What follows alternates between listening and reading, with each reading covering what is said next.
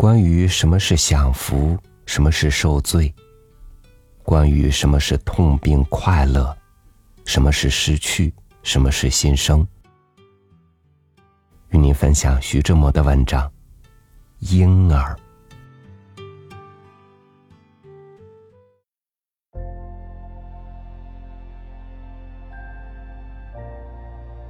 我们要盼望一个伟大的事实出现。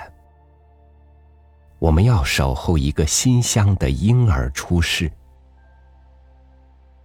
你看，他的母亲，在他生产的床上受罪。他那少妇的安详、柔和、端丽，现在在剧烈的阵痛里变形成不可信的丑恶。你看他那遍体的经络，都在他薄嫩的皮肤底里暴涨着可怕的青色与紫色，像受惊的水青蛇在田沟里急求似的。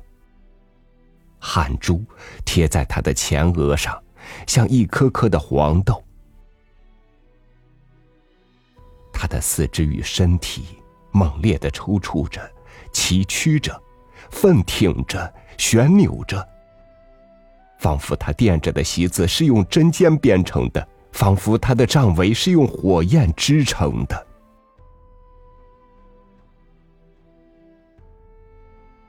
一个安详的、镇定的、端庄的、美丽的少妇，现在在绞痛的残酷里变形成魔鬼似的可怖。他的眼，一时紧紧的合着，一时巨大的睁着。他那眼，原来像冬夜池潭里反映着的明星，现在吐露着青黄色的凶焰。眼珠像是烧红的炭火，映射出他灵魂最后的奋斗。他的原来朱红色的口唇，现在像是炉底的冷灰。他的口颤着，撅着，扭着。死神的热烈的亲吻不容许他一息的平安。他的发是散披着横在口边，漫在胸前，像揪乱的麻丝。他的手指间紧抓着几穗拧下来的乱发。这母亲在他生产的床上受罪。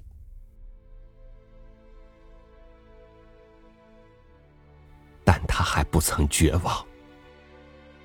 他的生命挣扎着血与肉与骨与肢体的纤维，在威压的边沿上抵抗着、搏斗着死神的逼迫。他还不曾放手，因为他知道，他的灵魂知道，这苦痛不是无因的。因为他知道，他的胎宫里孕育着一个比他自己更伟大的生命的种子，包含着一个比一切更久远的婴儿。因为他知道，这苦痛是婴儿要求出世的征候，是种子在泥土里爆裂成美丽的生命的消息，是他完成他自己生命的使命的时机。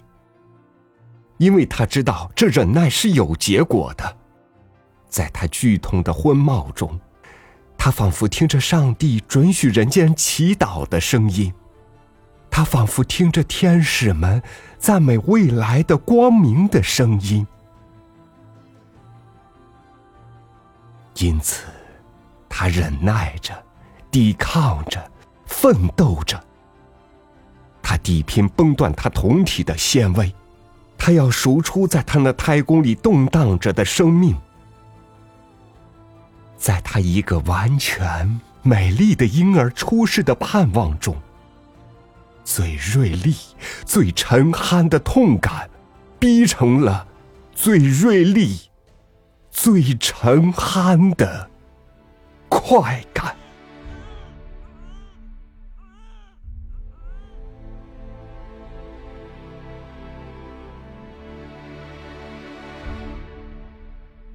写于一九二四年九月底。发表于一九二四年十月五日《晨报》文学旬刊。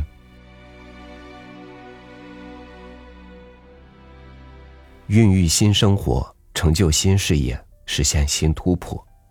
如能经受住母亲生育婴孩般的疼痛，如能有母亲般坚定不移的信念与意志，是不是就能更容易实现呢？感谢您收听我的分享，我是超宇，祝您晚安，明天见。